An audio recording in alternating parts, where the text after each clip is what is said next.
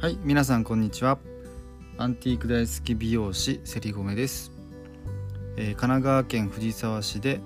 えー、貸し切りマンツーマン美容院を運営したり夫婦でアンティークショップを運営したりしています。それではレディオセリゴメ美容師がラジオ始めました。スタートです。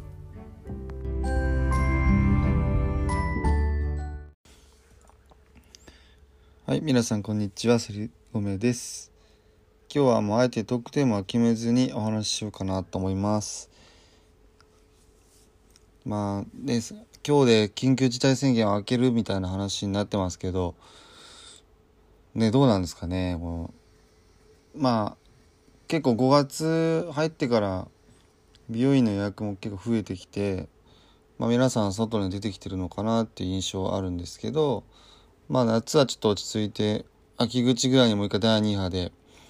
流行るんじゃないかななんてことも言われてますし、まあ、そっちの方があの感染率とか死亡率が高くなるとかなんとかって話も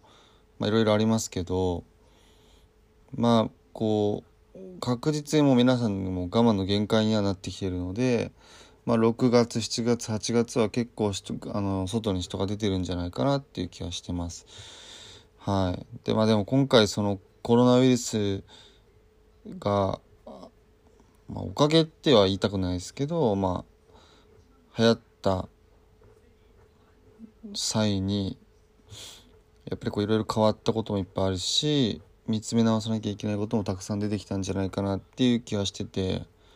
まあ新しいことにチャレンジしてる人もいればこうゆっくりあの改善を考えてる人もいればまあもちろん何も特に変わらない人もいるしいろんな人がいると思うんですけどまあでもこの後はやっぱアフターコロナなんて言われてますけどこのコロナ後の世界でやっぱりこうコロナ前の世界っていうか同じ風にやっぱりには戻らないと思うのでやっぱり少なからず何かを変えていかないとあのよくいい方向に好転しないのかなっていう気もしていてあの、まあ、自分もいろいろ考えて今いろんなことにチャレンジしてみたり、まあ、ラジオもそうですけど、まあ、最近ちょっと絵を描いてみたりとかまあ、あとまあ美容院の在り方っていうものも考えていかなきゃいけないし、まあ、アンティークショップももともとやる予定でしたけど、まあ、コロナの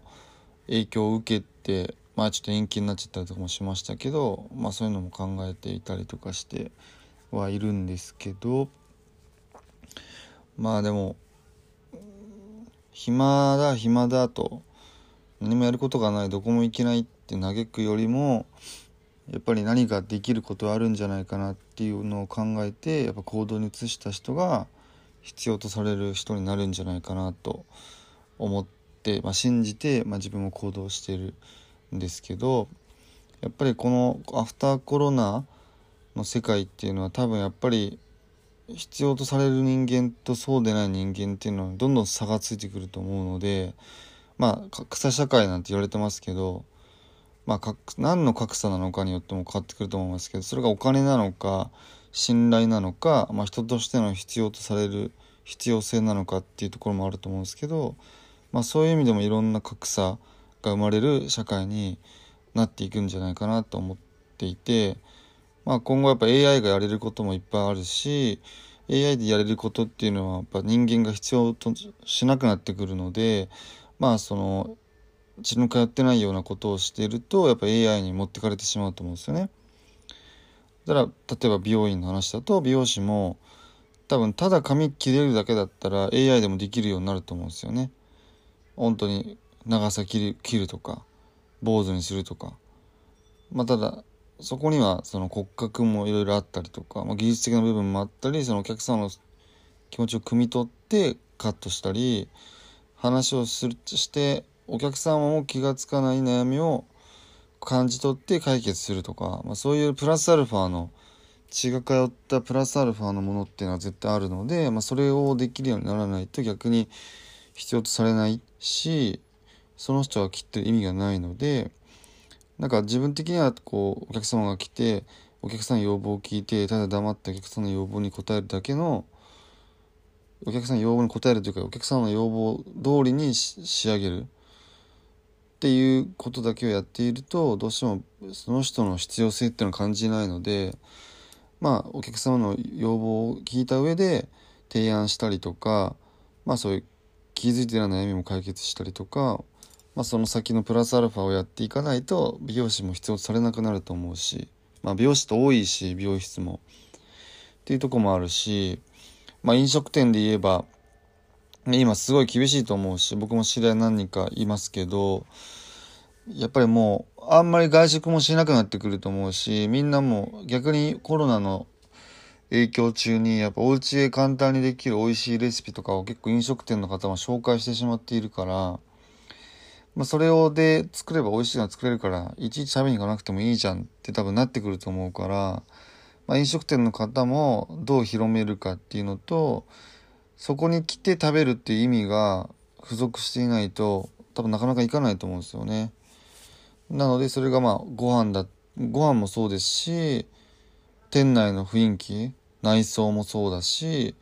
そこで作ってるまあシェフ作ってる人、えー、運んでくる人の人間性もそうだし、まあ、そういうところにそのスペシャルがあるのかどうかっていうところが今後この行きたいお店行きたくないお店に分かれていくんじゃないかなと思ったりしていますね。美容院もそうだと思います。まあ箱型の店舗はみんなそうだと思います。何でもない店にはやっぱり人は集まんないと思うし多少好き嫌い好みがはっきり分かれるぐらいでもいいのかなって思ってますね好きな人が来ればいいと思うしそういう内装が苦手な人は他に行くでしょうし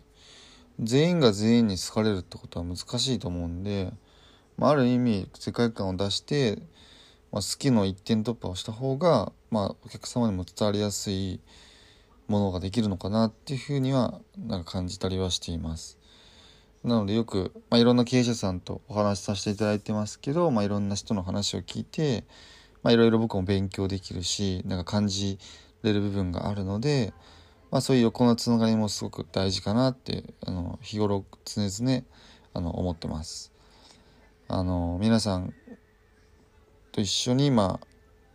このコロナの後の世界でも必要とされる人間になるためにいろいろ活動していきたいななんて思っています。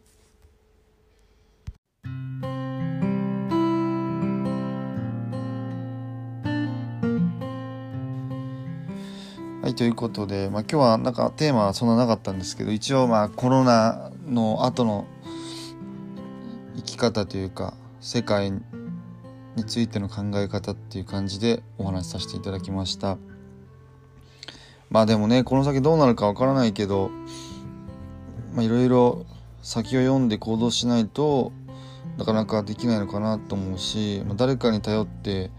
誰かがやってくれるって思っているとやっぱり誰も助けてくれないし誰も誰がこう収束させるってわけでもないので一人一人が自分で生きていくしかないと思うので、まあ、皆さんあの張り切ってねいきましょう。それではまたあの明日配信しようと思います。またあの質問メールも受け付けてますのでプロフィールのメールアドレスからあの質問等々送っていただけると幸いです。それでは今日も一日素敵な一日をお過ごしください。またね。